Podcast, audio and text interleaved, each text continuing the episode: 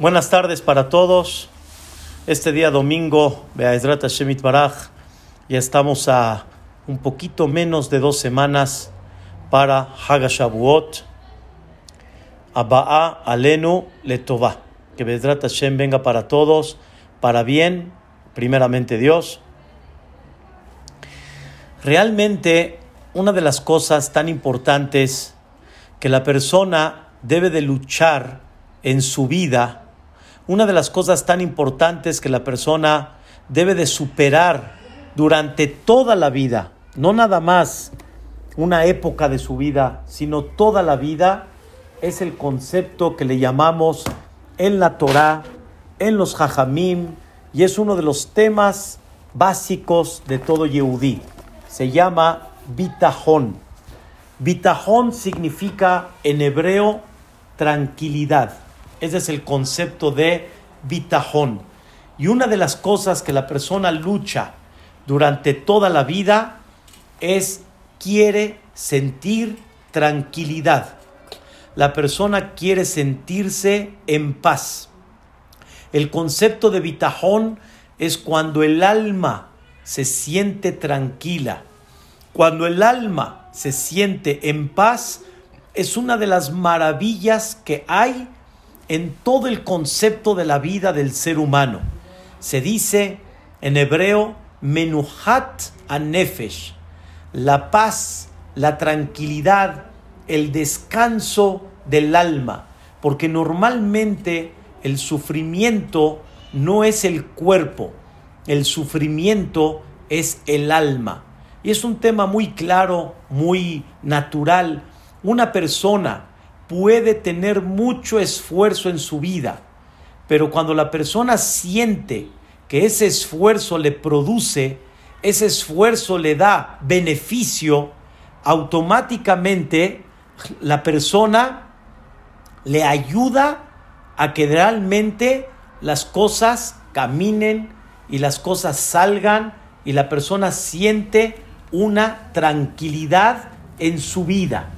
Sin embargo, si la persona se esfuerza, pero realmente no sale el producto de lo que él esperaba, entonces el problema no es tanto el esfuerzo que tuviste, sino el problema es lo que la persona siente que por ese esfuerzo está echando a perder o perdió su tiempo o, lástima de toda la inversión que tuvo.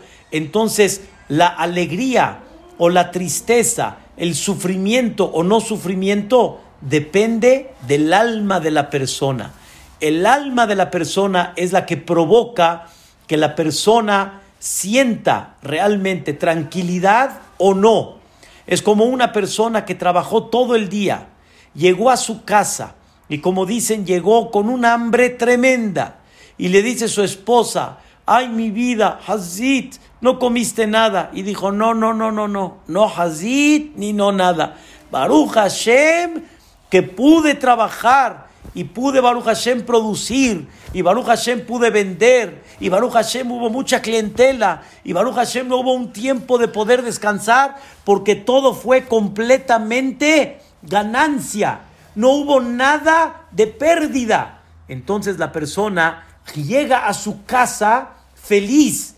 Pero cuando la persona tiene un día de trabajo arduo y la persona trabajó en una forma que se esmeró, pero no vendió nada y todos los clientes nada más entraban y lo animaban, pero al final no le compraron nada, cuando llega a su casa con la misma situación del primero, sin comer, sin haber descansado, con todo el esfuerzo que hay, la persona llega angustiado la persona llega sufriendo y eso es del alma.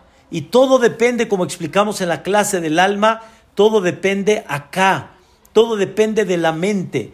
En la mente la persona fija si ese esfuerzo o golpe, si es un sufrimiento o si ese esfuerzo y ese golpe realmente no es un sufrimiento, sino todo lo contrario es una ganancia.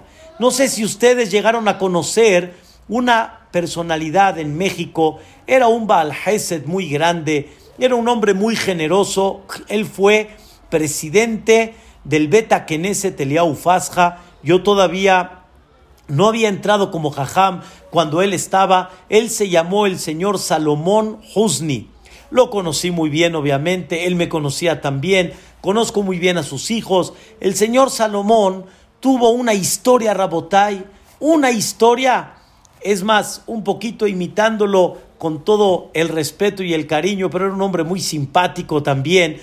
Él estuvo en Nueva York por un tema que tenía en la espalda y ya estaba de alguna manera este, programada su operación para que pues, se cure. Tenía un dolor muy grande y no sabía cómo llevarlo a cabo. De todas maneras, este, en lo que estaba él en Nueva York, estaba caminando en las calles de Manhattan antes de ir al hospital, ¿sí?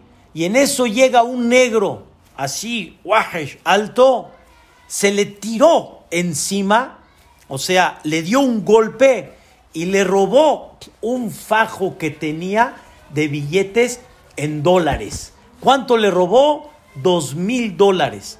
El golpe que le dio fue muy fuerte, pero él estaba angustiado estaba sufriendo por el golpe que le dio y más que eso, por los dólares que también le quitó, le dio mucho coraje.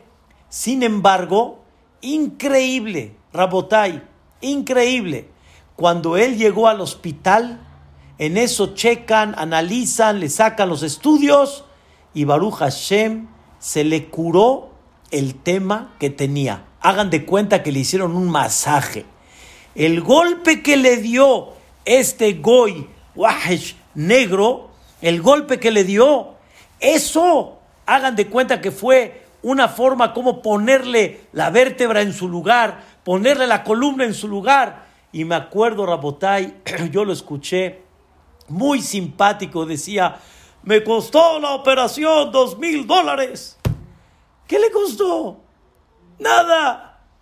Estaba feliz que no tuvieron que meterle cuchillo y que no tuvo que pasar una cirugía y no tuvo que pasar una anestesia a la edad que él tenía. Y ese golpe se le cambió completamente a algo de felicidad. No el golpe es lo que duele, no el esfuerzo es lo que da a la persona angustia, sino es el resultado que muchos no sabemos y eso le provoca a la persona tener adentro un sufrimiento. El sufrimiento, Rabotai, es del alma. Y el sufrimiento tú decides si sí o si no.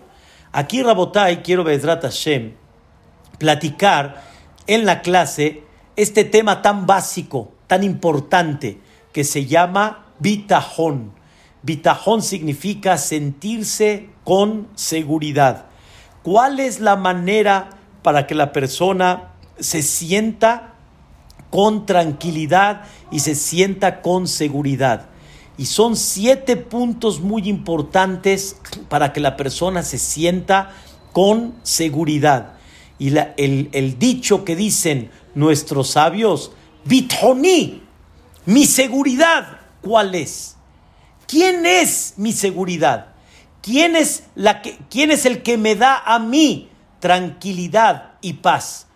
Por ejemplo, una persona cuando está en una tierra, normalmente la tierra como está firme, la persona se siente tranquila, porque realmente la tierra, al estar firme, no hay forma de que te vayas a caer. Pero cuando llega un temblor, ni la tierra se considera algo firme para ti. Esta, esta frase que les estoy diciendo la dijo Haham Sadek, alaba Shalom, Zeher Tzadik Libraja. La dijo cuando fue el temblor en el 85. ¿Hay algo más seguro que la tierra? Nada. Y a Kadosh Baruj le demostró a la persona, no hay una cosa como tan segura como la tierra y con todo y eso te enseñé que no hay seguridad en eso. Aparte de eso, Rabotai, hay tantas cosas en la vida que aparentemente nos dan seguridad. Seguridad significa nos dan tranquilidad. Cada persona que se pregunte, ¿qué te da seguridad en la vida? La tierra nos da seguridad, Pero cuando hay un temblor, Hashem Ishmor, la parnasá de la persona, el sustento de la persona, le da a la persona seguridad. Pero cuando llegan situaciones como estas, la persona otra vez se siente inseguro. La persona se siente qué va a pasar. ¿Cuánta gente no está pensando cuándo vamos a recuperar toda esta situación, toda esta caída económica? ¿Saben cuántos negocios, Rabotay, dependen de lo que la gente compra por lujo, no tanto por necesidad?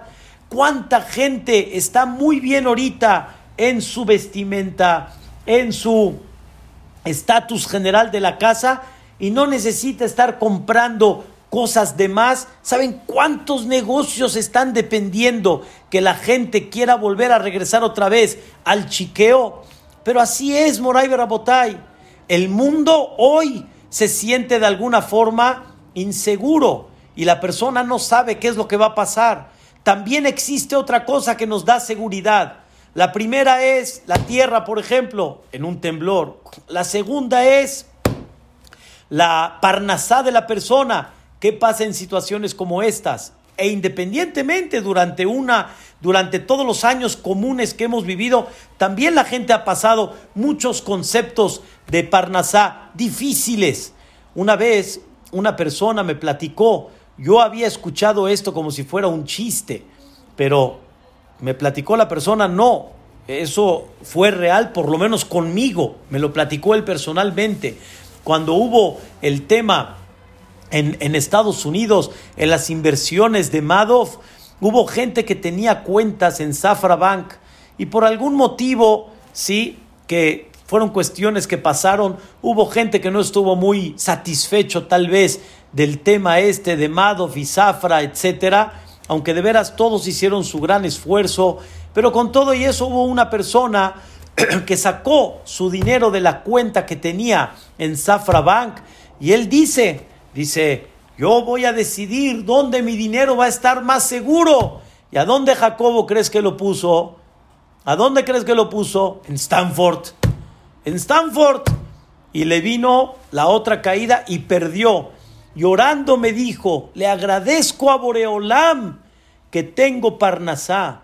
Le agradezco a Boreolam que tengo, me refiero a un negocio que produce.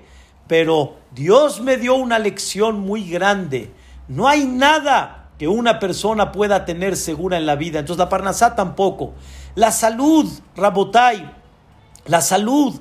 La salud también de alguna forma es una cosa que nos da tranquilidad. Y eso David Amelech lo dijo, no lo digo yo nada más, no lo dicen ustedes, el mundo también. Fíjense qué interesante. Dice David Amelech, Vani Marti Beshalvi. Dijo David Amelech cuando él estaba con paz, cuando él estaba con salud. Dijo David Amelech, Val emot leolam, nunca voy a caer. La persona cuando se siente y está con salud, la persona se siente firme, se siente segura, pero sin embargo, nadie puede asegurar no nada más su vida, sino nadie puede asegurar su salud, ni la vida ni la salud. No existe un seguro de vida. No existe.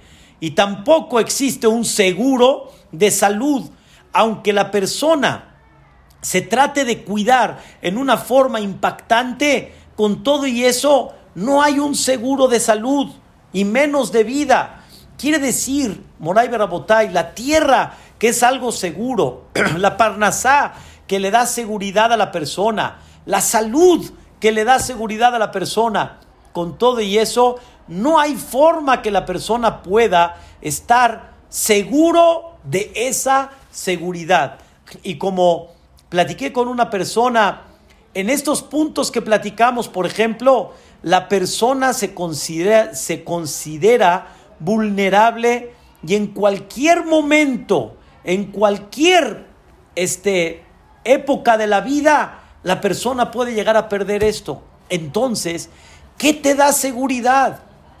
¿Qué te da seguridad? Y más que eso, como la persona siente que eso es una de las cosas importantes en la vida, la tierra, la parnasá, la salud de la persona, como eso es lo que tú sientes que es la seguridad en tu vida, entonces en el momento que Barminan, situaciones que desmoronan eso, pone a la persona de alguna forma angustiada, pone a la persona triste o hay muchas situaciones en la cual, como decimos acá, nos mueven el tapete y nos ponen a pensar.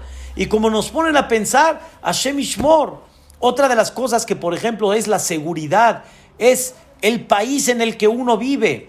El país en el que uno vive.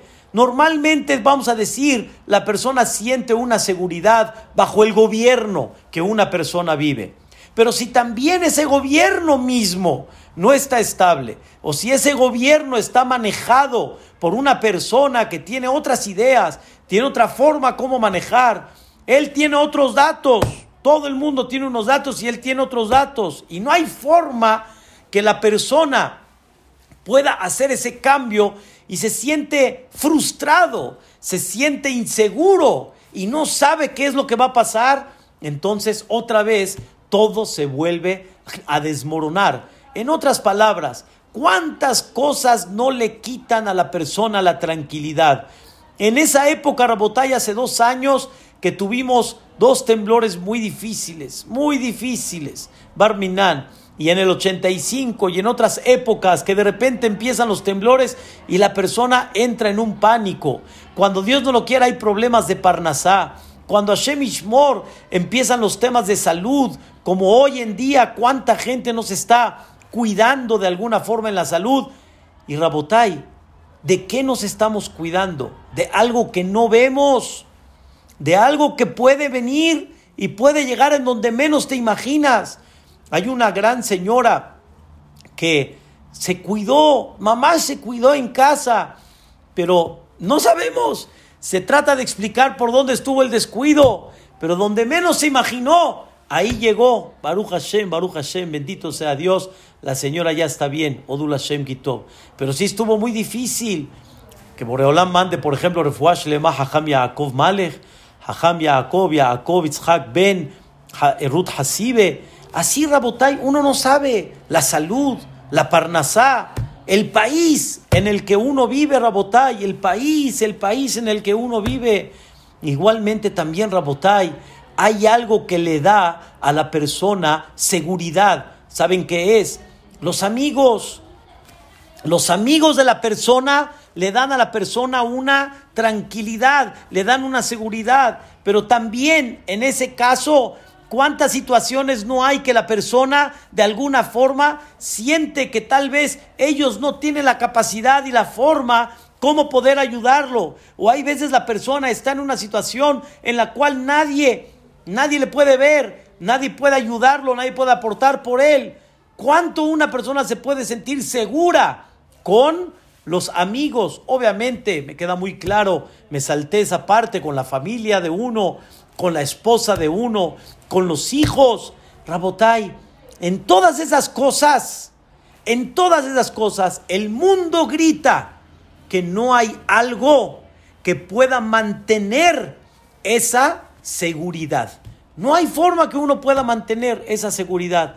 Es una cosa impresionante, nada más analizarla y un poquito de, de alguna manera de, de visualizarla de una forma clara no hay forma que la persona pueda sentir tranquilidad en todos los sectores que hay en la vida, en todos los sectores que te dan tranquilidad.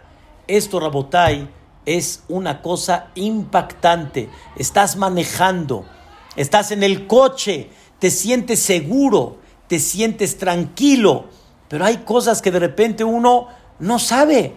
Ahí puede pasar de repente a la mitad de la carretera o si no, hay, si no hay una llanta, estabas seguro que ibas a llegar a un lugar. ¿Cuántas cosas? No hay forma cómo asegurarlas, cómo tenerlas firme. No hay nada en la persona que realmente pueda provocar que la persona se sienta segura. Si es así, Rabotai, entonces, pues Ahora sí, como dijo el Chapulín Colorado, o como decían del Chapulín, más bien dicho, oh, y ahora, ¿quién podrá defenderme? ¿Quién es el que me podrá ayudar? Si no tengo quién, ¿en quién me voy a apoyar?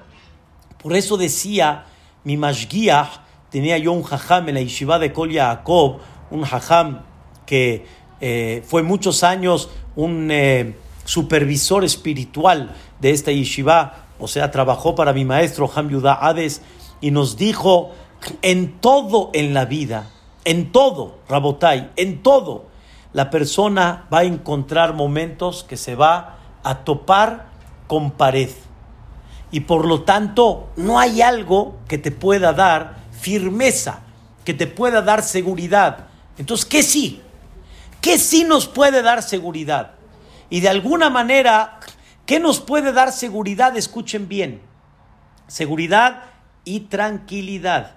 Porque estoy hablando una seguridad que te dé una tranquilidad.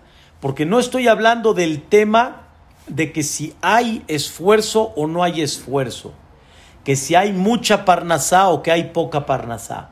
Estamos hablando de algo que tú digas, yo en él confío y eso me da automáticamente, me da tranquilidad, me da seguridad adentro y puedo empezar a caminar realmente en la vida. Rabotay, un pasaje de la Torah, un pasaje muy conocido de Abraham Avinu. Abraham Avinu fue aquel que hizo muchas cosas para Dios y por Dios. Se le presentó a Abraham Avinu una guerra entre cinco reyes y cuatro reyes. En breve les estoy sintetizando en la perashá de Lech Lecha. Cuatro reyes, cinco reyes estaban haciendo una guerra, ganaron los cuatro a los cinco y se llevaron muchas cosas y dentro de ellas se llevaron de cautivo al sobrino de Abraham Avinu, a Lot. Dentro de los cuatro reyes estaba el famoso Nimrod. Nimrod fue aquel que estaba luchando en contra de Abraham Avinu. Abraham estaba promoviendo a Dios y Nimrod no podía tolerar las clases y las conferencias y cómo Abraham estaba inculcando en el corazón de la gente la presencia de Dios. Lot era muy similar en su, en su cara, en su rostro, muy similar a Abraham Avinu. O sea, se parecía mucho a Abraham Avinu. La Torah dice que parecían gemelos. ¿Qué hizo Nimrod? Se llevó de rehén a Lot y lo iba a utilizar a Lot como si fuera Abraham vino. Nimrod iba a utilizar a Lot, lo iba a hacer pasar como Abraham vino, para que este Lot le diga a todo su público que todo lo que él habló de Dios, todo era falso y no existe. O sea, Nimrod quiso tirar todo lo que Abraham vino había logrado en esa tierra antes de que se vaya a Eretz Israel. ¿Ok? ¿Quién se entera? ¿Quién se entera? Escuche bien, señor Johnny. Es una historia muy, muy interesante. ¿Quién se entera? Se entera Abraham Avinu del plan que quiere hacer Nimrod.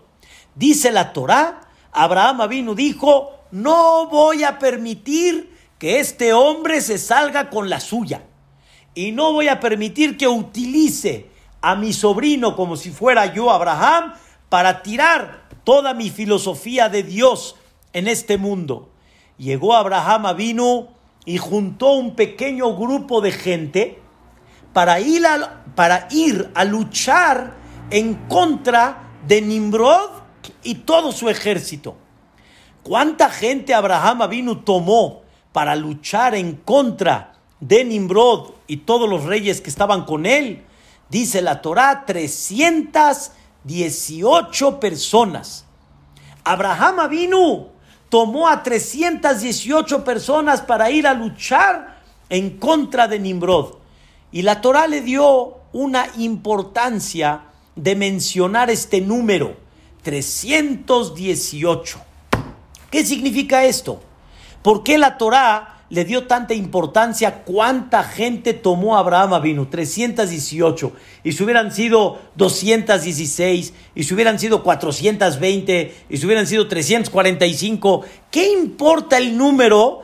¿Sí? 318. ¿Qué importa? ¿Qué, qué relevancia tiene? Y algo me llama la atención. Dice el comentarista Rashi, realmente la Torá no se refirió a esta cantidad en específico, sino la Torá se refirió que Abraham se llevó a su siervo. ¿Cómo se llamaba el siervo de Abraham Avinu? Eliezer. El famoso siervo de Abraham se llamó Eliezer. Y Abraham se llevó a Eliezer para hacer esta lucha. Y Eliezer, ¿cuánto suma en el valor numérico de la Torah? Eliezer suma 318. Quiere decir que la Torah, en vez de decir que Abraham se llevó a Eliezer, dice la Torah, la, dice la Torah que Abraham se llevó al hombre que suma 318. Oye, ¿qué tan importante es este número 318 para que me digas que es un número importante y es el valor numérico de Eliezer? ¿Qué tiene de relevancia? Escuchen la respuesta.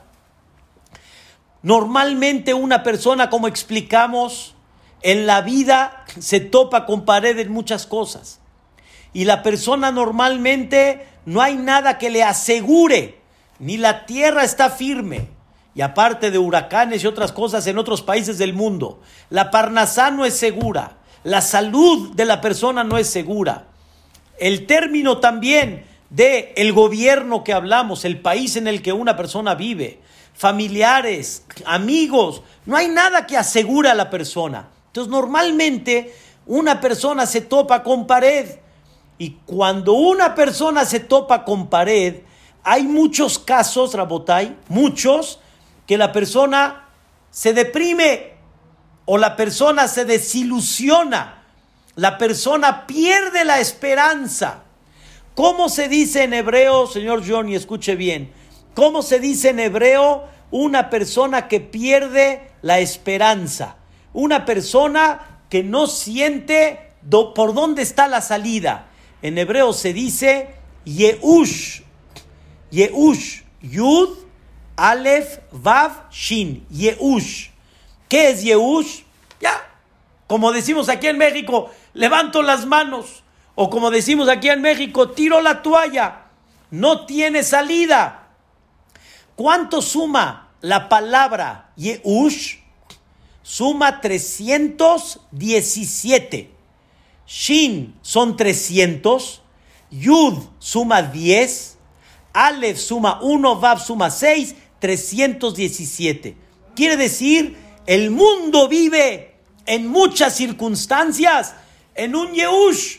Quiere decir, se desilusionan, se ponen nerviosos sienten una caída, se angustian la vida. Ese es el 317.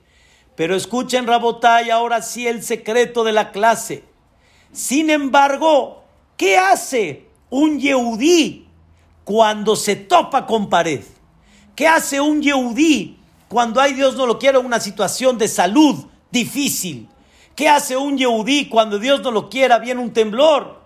Agarramos levantamos la mirada y nos dirigimos al jefecito, nos dirigimos a Dios, nos dirigimos a aquel que en sus manos está todo, que Él puede evitar o Él puede dar y Él puede hacer todo. Por ejemplo, cuando hay una situación de salud difícil, ¿qué nos ponemos a hacer todos? Tehilim. Nos ponemos a leer capítulos de Tehilim. Ya preguntó un doctor en el hospital inglés hace más de aproximadamente 25 años. Se preguntó un doctor, ¿qué hacen? ¿Qué rezan? ¿Acaso el rezo va a cambiar el diagnóstico? ¿Acaso el rezo va a cambiar la situación de salud que tiene el hombre?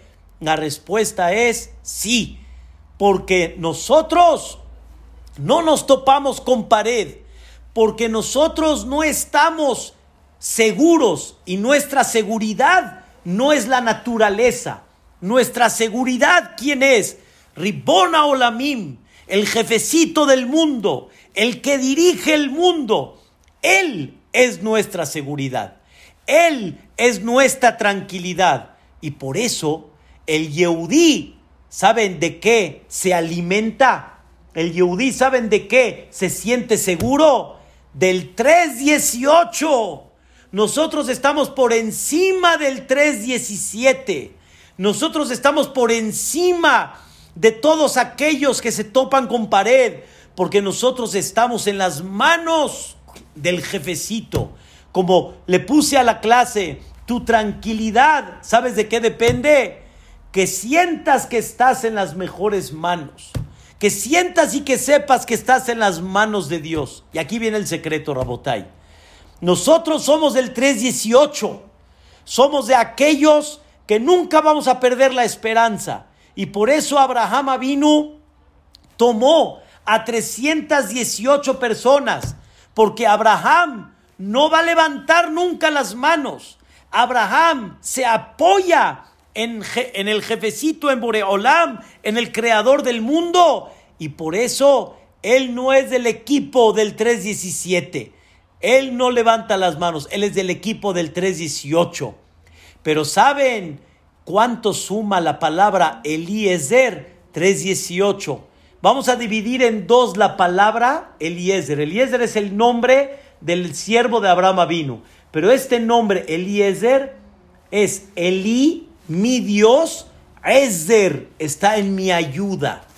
Cuando el Dios del Yehudí está en su ayuda, no hay nunca en la vida 317. Nosotros somos del 318. Y es lo que una persona debe de trabajar su vida. Y obviamente es una de las cosas que Dios prueba a la persona todo el tiempo. Todo el tiempo Dios está probando hasta cuánto confías en mí, hasta cuánto te sientes eh, basado tu seguridad y tu tranquilidad en mí, o tu seguridad y tu tranquilidad está basada en el mundo. Si tu tranquilidad está basada en el mundo, vas a ver cuántas cosas te van a quitar esa tranquilidad, Barminan. Es una realidad. El mundo tiene muchas cosas que le dan a la persona intranquilidad, le dan a la persona inseguridad.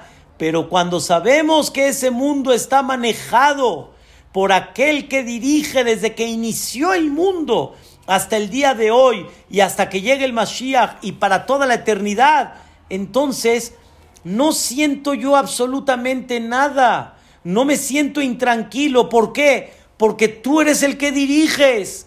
Dice David Amelech. Les voy a dar un ejemplo para explicarles este versículo que dice David Amelech. Hace muchos años estuve en Cuernavaca, de las muchas ocasiones que Baruch Hashem pudimos estar ahí, estaba con mis hijos pequeños y le dije a mi esposa, pásame a mi pequeñín, pásamelo. Yo estaba en la alberca y le dije, pásamelo. Estaba yo feliz que voy a cargar a mi hijo. Estaba bien chiquito, tenía un año, pero estaba yo muy contento. Nada más me lo dio y me metí a la alberca. ¿Quién se sintió inseguro? Mi hijo. Se sintió inseguro y empezó a gritar. Empezó a decir, mamá, mamá. ¿Cuántos no vivieron esa escena? Se sienten inseguros. ¿Qué creen, Rabotay? El que estaba ofendido era yo. Oye, ¿de qué lloras? Te estoy agarrando. Barminan, te voy a soltar. ¿Cómo crees? Te tengo en mis manos. Hijo, estás en las manos más amorosas y más cariñosas del mundo. Estás en las manos de tu padre. ¿Cómo crees que te voy a soltar? Hazme shalom. Y de repente metes al niño dentro del agua, yupi, lo haces, y el niño como que empieza a sentirse inseguro. No, aquí estoy. Estoy jugando contigo un poco. Estamos aquí, dentro de la alberca. No te va a pasar nada. Pero así somos. Nosotros somos esos niños que sentimos muchas veces esa inseguridad, sentimos muchas veces esa intranquilidad. Y como sentimos esa inseguridad, por eso nos, de alguna forma, nos angustiamos y sufrimos. Pero ¿saben quién se ofende? En el buen sentido. En el buen sentido. ¿Quién se ofende? Boreolam, el jefecito. Y dice, pero hijo, estás en mis manos. estás en mis manos. Escuchen lo que dijo David Amelech.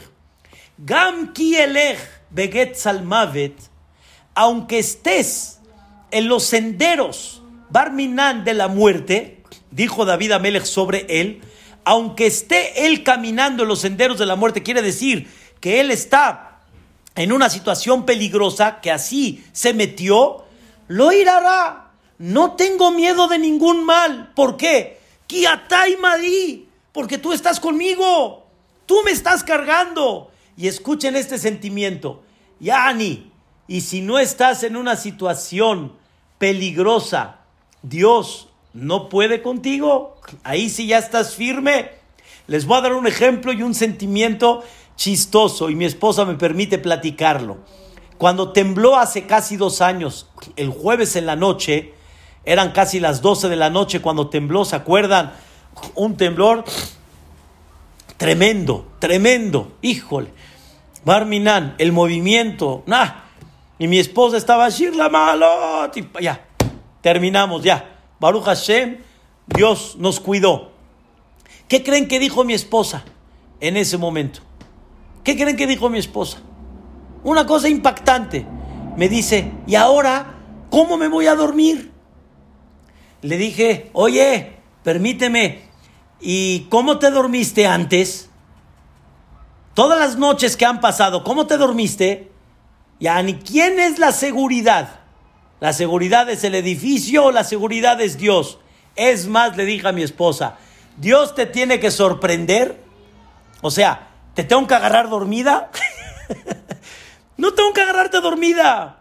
Dios no necesita sorprenderte. Rabotai, no hay seguridad. No pensemos que si no hay temblor, ya está uno seguro. Si la persona está aquí, ya está uno seguro. Dios no necesita agarrarte sorprendido. Dios Barminan puede hacer cualquier cosa y le quita a la persona en lo más seguro que hay, le puede quitar todo. Le puede cambiar toda la situación económica sin que venga nadie, ningún ladrón, ningún asaltante, ningún estafador, Nada más, la situación económica cambió toda la riqueza de la persona. Entonces, dice David Amelech, tengo miedo si, si él está expuesto en una situación de peligro. No, dice David Amelech, ¿por qué no? Porque esa situación no es la que le quita la vida. El que le quita la vida es Dios. Dios decide hasta cuándo la persona tiene la pila. ¿Hasta cuándo la persona? 120 años para todos. Pero Dios es el que decide. Dios necesita agarrarte sorprendido. Por eso, Rabotay, escuchen esto. Una de las cosas espectaculares de Mitzrayim en la salida de Egipto fue la siguiente. Llegó Dios y le dijo a Paró, no te voy a agarrar sorprendido. No te voy a sorprender con una macá, con un golpe, una plaga, lo que le llamamos acá. Te advierto, va a venir esta macá, este golpe. Va a venir sangre, va a venir ranas, va a venir los animales. Y dice Dios, para que veas que te doy chance a que te defiendas. ¿Necesita Dios sorprender a la persona? No necesita sorprenderla. Dios estamos en sus manos en cada momento. Entonces, ¿quién es tu firmeza? ¿Quién es tu seguridad? ¿Quién es tu tranquilidad? Tu tranquilidad es Dios, porque estamos en manos de Dios. Pero esas manos, ¿saben quiénes son esas manos? Esas manos, esas manos son las manos más misericordiosas que hay. Son las manos más hermosas que hay, que realmente lo único que quieren es el bien de sus hijos. Y aunque hay muchas cosas que vemos y no entendemos, pero sin embargo tenemos que tener la confianza que viene del amor y del cariño de Dios. Como el ejemplo que di en la clase hace semana y media, cuando una persona te da un golpe, te sorprende por atrás, volteas la cara, ya estás dispuesto, órale, a guerrear, venga para acá. Tú ya estás dispuesto a echarle pelea al Señor. Pero cuando te das cuenta que es tu Padre, ¿qué dices? papá, papá, ¿qué pasó, papito lindo? Oye, ¿no te dolió el golpe? ¿No estabas enojado? ¿No estabas ya para chiflarla hasta el final? No, ¿verdad? ¿Por? ¿Qué pasó ahora? Porque cuando viste de quién vino, automáticamente sabes que vino de una mano amorosa. Igualmente también. Quiero que sepan, Rabotai, siete puntos importantísimos que debemos de tener esa tranquilidad y esa seguridad en Dios. Punto número uno, Dios nos ama y nos quiere.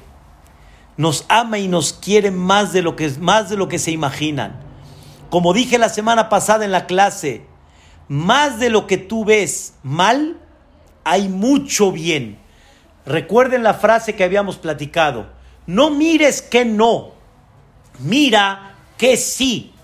Y hay sin fin de cosas que sí. ¿Se acuerdan, señor Johnny, de la clase? Que sí, no que no, que sí. Hay un montón. En la última clase que dimos de la vista, ¡wow! ¡Qué belleza! ¿Cuántas cosas Dios por la vista nos ha dado? Cosas tan hermosas. Que sí, no que no. Y siempre el que sí va a ganar. Y empieza a ver cómo Dios te ama y te quiere.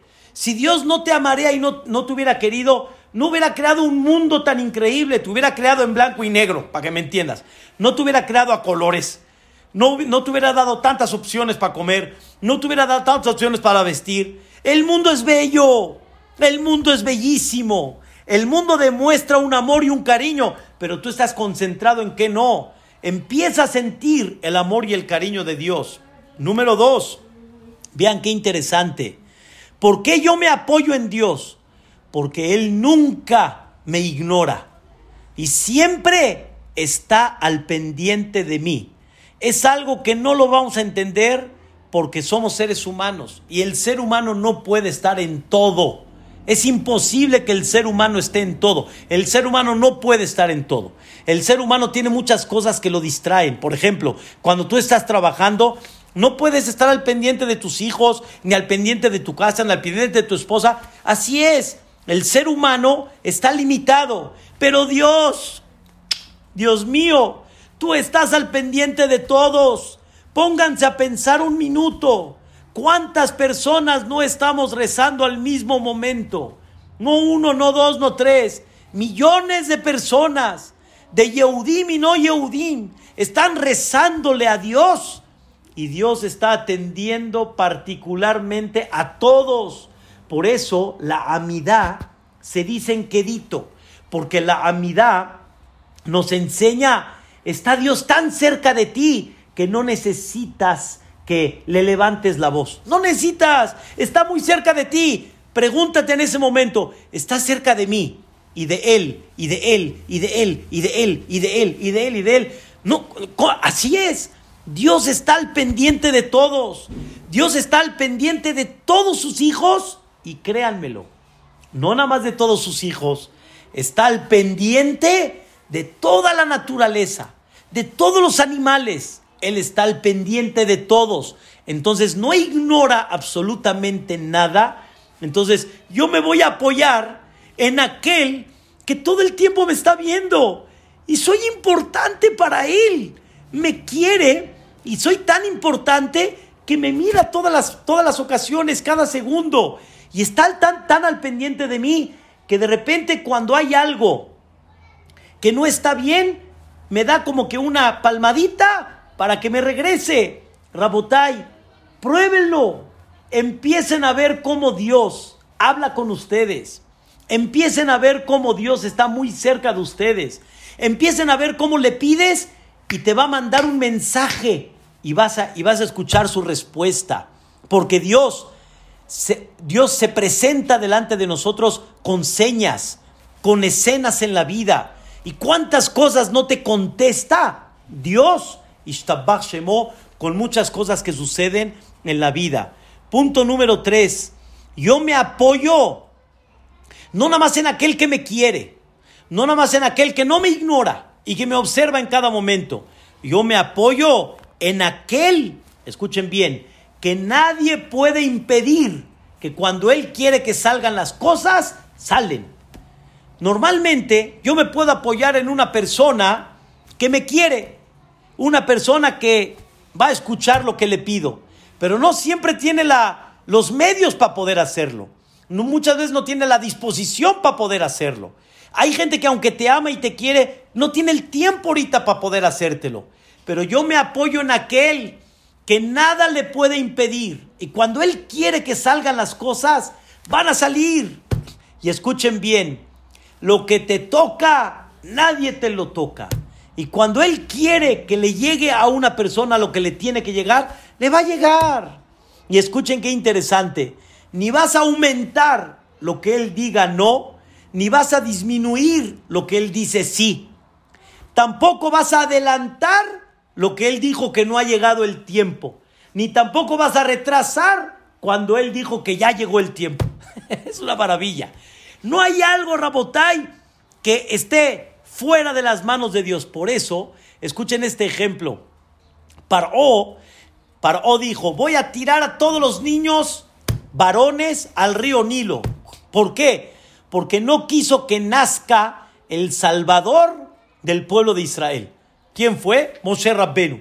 O sea, Paró decretó todos los niños al río Nilo, pensando Paró que con eso va a evitar que no nazca el Salvador del pueblo de Israel. ¿Qué creen? Justamente ese decreto provocó que Moshe Rabbenu, ¿a dónde llegó? Al palacio. Por ese decreto se lo encontró Bitiá y, ¿y quién lo crió? ¿Quién le hizo a Moshe Rabbeinu a ¿Quién se lo hizo? Paró. ¿Vas a evitar que mi decreto no salga? Dice Dios. Te voy a demostrar no nada más que no lo vas a evitar, sino tú lo vas a educar. Tú lo vas a criar.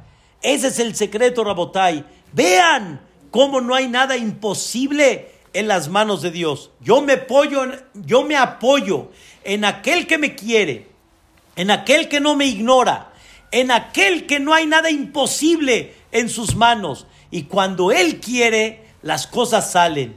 Y escuchen bien, y si Él no quiere, no van a salir. El dicho dicen, si te toca, aunque no te pongas. Y si no te toca, aunque te pongas. No hay. Todo está en manos de Él, nadie puede impedirlo. Número cuatro, me apoyo en aquel que sabe perfectamente bien qué es lo que necesito. Me apoyo en Él, que sabe muy bien cuál es mi beneficio. No yo decido mi beneficio, sino Él decide qué realmente es mi beneficio. Por eso decimos nosotros en, en Rosh Hashanah y en Kippur, cuando hablamos de los 50 portones, todo mundo grita, amén en los que le conviene, obviamente. ¿Cuál nos conviene a todos? ¿Cuál es el portón que a todos nos gusta? Eh, Berti, Sha'are Parnasato va. Amén. ¿Qué es Parnasato va? Que venga la buena Parnasá, el sustento. Sin embargo, se te olvidó una palabra, Jacobo, se te olvidó una palabra. Parnasato va. ¿Qué es Parnasato va? La que es buena para mí pero hay parnasá que no es buena para ti. ¿Cómo? No toda parnasá es buena. Hay veces la parnasá le da a la persona soberbia, le da orgullo, se separa de los valores. No toda parnasá es buena. Hay veces hay parnasá que desgraciadamente provoca destrucción. Y Dios es el único que sabe qué es lo mejor para ti. Por eso, yo me apoyo en aquel que de veras me va a medicar o me va a dar o me va a mantener lo que realmente es lo mejor para mí. Por eso, como digo de chiste, pero es verdad, muchas veces la persona mira el pasto ajeno más verde. El pasto ajeno es más verde que el de uno. En otras palabras, la persona siempre ve, tal vez lo que me dio Dios no es lo mejor para mí. Tal vez el otro pasto es, el, es el mejor. Escuchen bien, Rabotay, lo que una vez vi escrito. Si una persona le dirían, tienes derecho a tirar tu costal. Ay, todos tenemos un costal. Un costal que hay que cargar. Cualquiera. No hay una persona que tenga una vida perfecta. Todos tenemos un costal. ¿No te gusta tu costal? Tíralo. Es más, te permito que agarres el costal de tu compañero, el que dices que es más verde que el tuyo, te permito que lo agarres. Entonces tenemos, tenemos un lugar, todos tiran el costal. Ahora, Bejabot, no, escoge el costal que quieres. ¿Saben cuál costal vas a escoger al final? El tuyo. No vas a escoger el del otro. Porque cuando te des cuenta del verdadero costal que el otro tiene, no vas a aceptar. Cuando de veras veas que el otro costal es, híjole, yo pensé que su esposa era, no, no, no, no, no, la mía está muy buena, está muy bien. No, su suegra pensé, no, no, no, la mía está mucho mejor.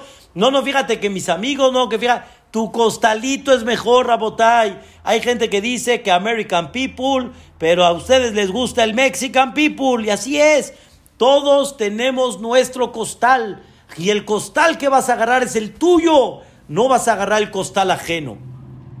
Ese es el punto número cuatro. Me apoyo en aquel que me quiere. Me apoyo en aquel que no me ignora. Me apoyo en aquel que en sus manos está todo y no hay nada que le pueda impedir. Me apoyo en aquel que sabe muy bien lo que yo necesito. Punto número cinco. Me apoyo en aquel que me conoce y me fabricó. No nada más me conoce de inicio, me fabricó. Señores, cuando una persona va al psicólogo, tiene que darle toda su historia para que el psicólogo de alguna manera lo ayude, pero el psicólogo no lo conoce. Pero aquí me apoyo en aquel que me conoce y me fabricó. Él sabe perfectamente bien quién soy, de dónde vengo, qué familia, cuáles son mis ancestros.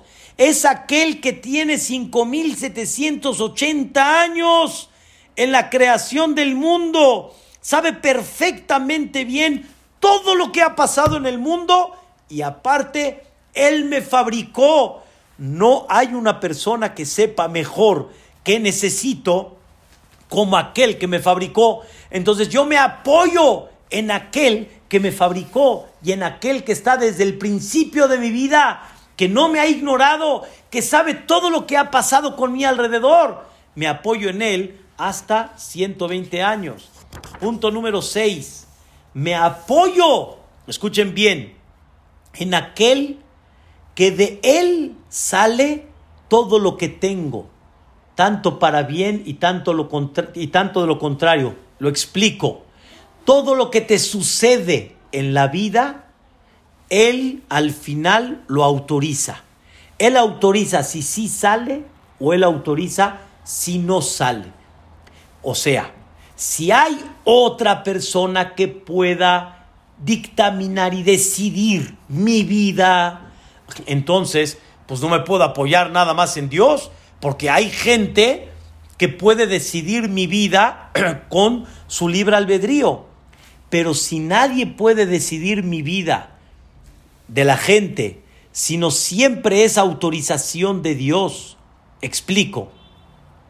Una persona si tiene que perder dinero, hay mil y un maneras como perder dinero. El dinero se puede perder en una mala inversión, el dinero se puede perder en una baja de acciones, el dinero se puede perder de muchas maneras. Dentro de las formas como perder el dinero es si una persona barminán llegó y te quitó tu dinero. Escuchen bien, Rabotai. Si uno no tiene que perder ese dinero, aunque el ladrón quiera, no lo vas a perder. Y si Dios quiere que pierdas el dinero sin el ladrón, también lo puedes perder. Entonces yo me apoyo en aquel que de él sale todo. Y no hay nada que me puede dañar o beneficiar más que nada más él. Por eso yo hago lo que tengo que hacer.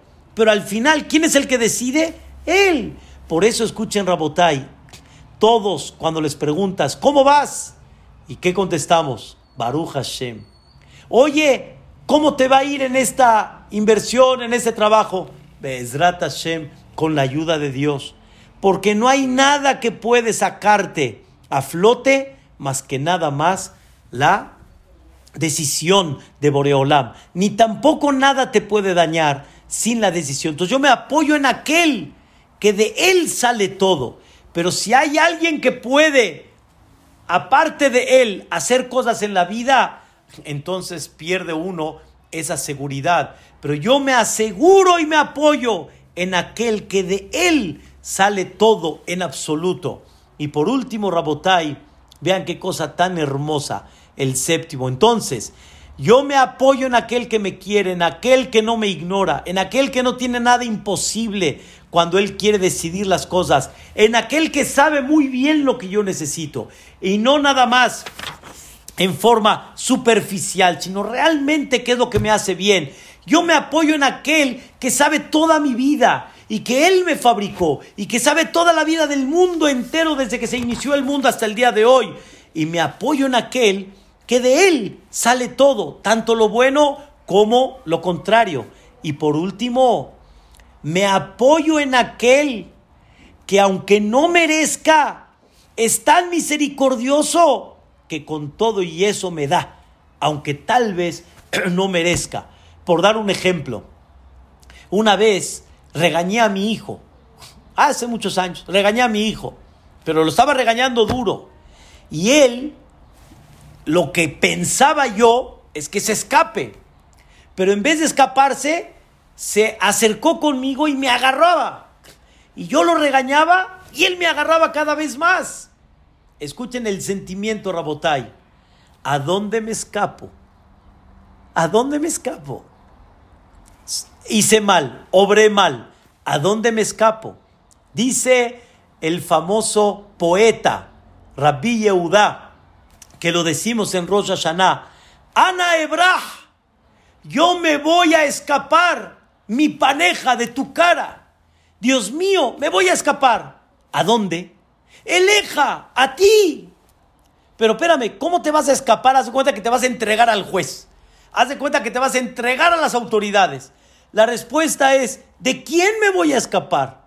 De nadie. A donde me vaya él, ahí está. Entonces, ¿a quién me voy a escapar? A ti. Porque tú eres tan misericordioso que aunque no merezca y aunque tal vez me porté no adecuadamente en tus ojos, pero eres tan misericordioso que te voy a pedir. Por eso, Rabotai, nos, nos atrevemos a pedirle a Dios aunque tal vez no merecemos. Les voy a dar este sentimiento, escucha Jacobo. Dice la bendición, Selah lanu, perdónanos. Kihatanu, Meholanu, perdónanos.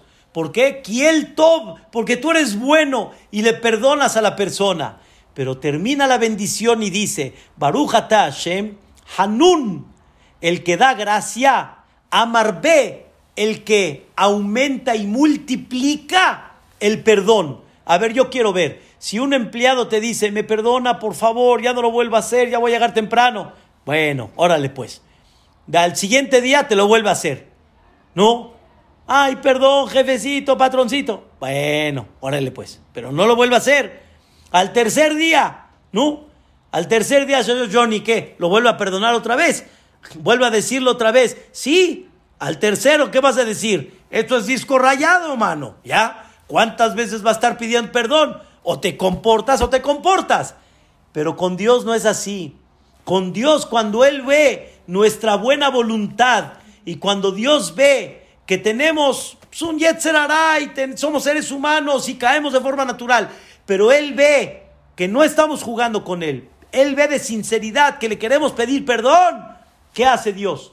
Perdona aunque la historia se repita 70, 80, 90 veces. No importa.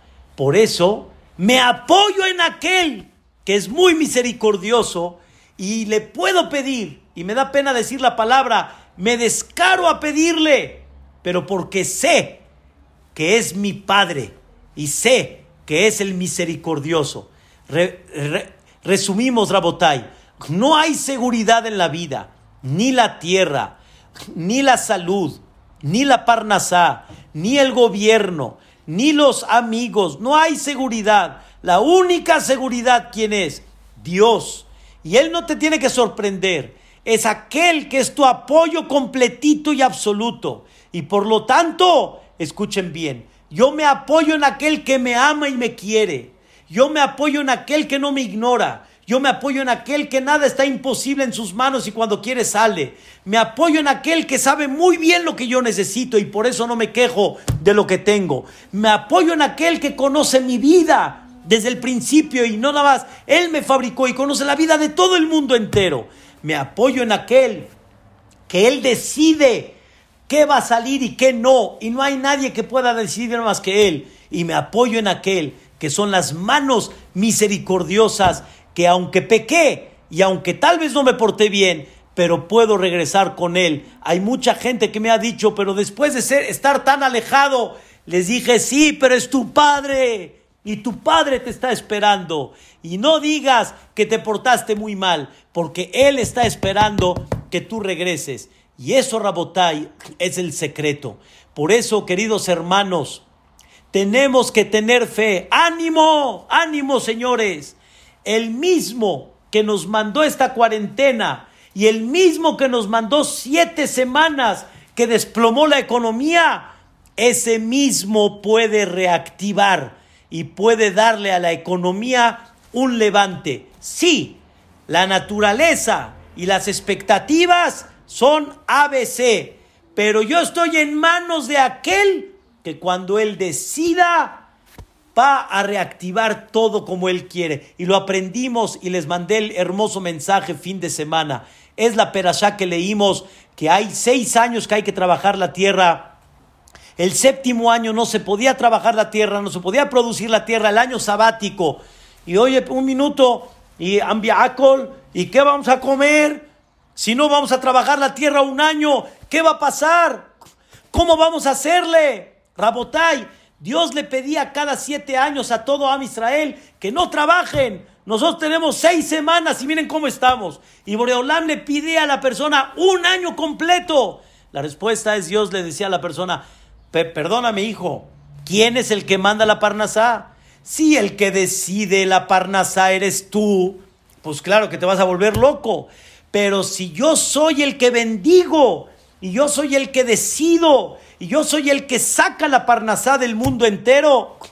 No preocupéis, hijo, confía en mí y ten seguridad que cuando yo quiera, ninguna expectativa y ninguna especulación se va a sobreponer en mi decisión. Y cuando yo quiera, van a ver ustedes la bendición de Dios y las cosas van a salir.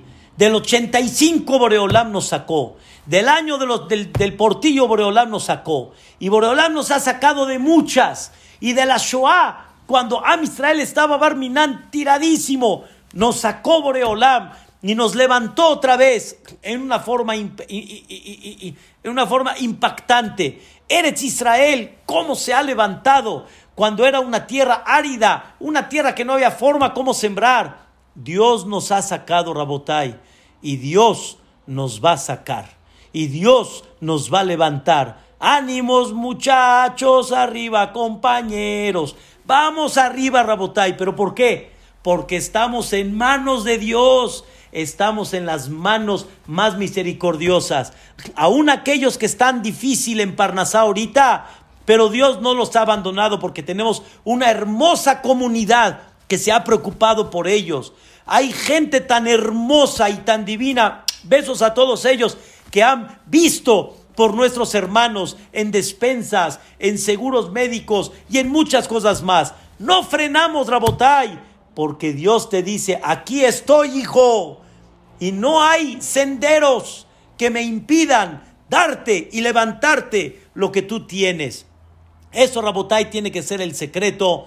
Vamos a decir, Bedrata Shemit Baraj, Tefilat Minha, y vamos a pedirle a Dios en estos momentos que nos ilumine y que Bezrat Hashem esto sea un futuro para levantar la salud, la tranquilidad, el país, la economía y pronto lo más importante, pronto, pronto la llegada del Mashiach Tzidkenu, Bimerabe Amenu, que así sea. Amén de amén. Los quiero mucho a todos. Nos vemos mañana a las ocho y cuarto. Primeramente Dios. Un abrazo para todos y que descansen. Hazaku Baruch.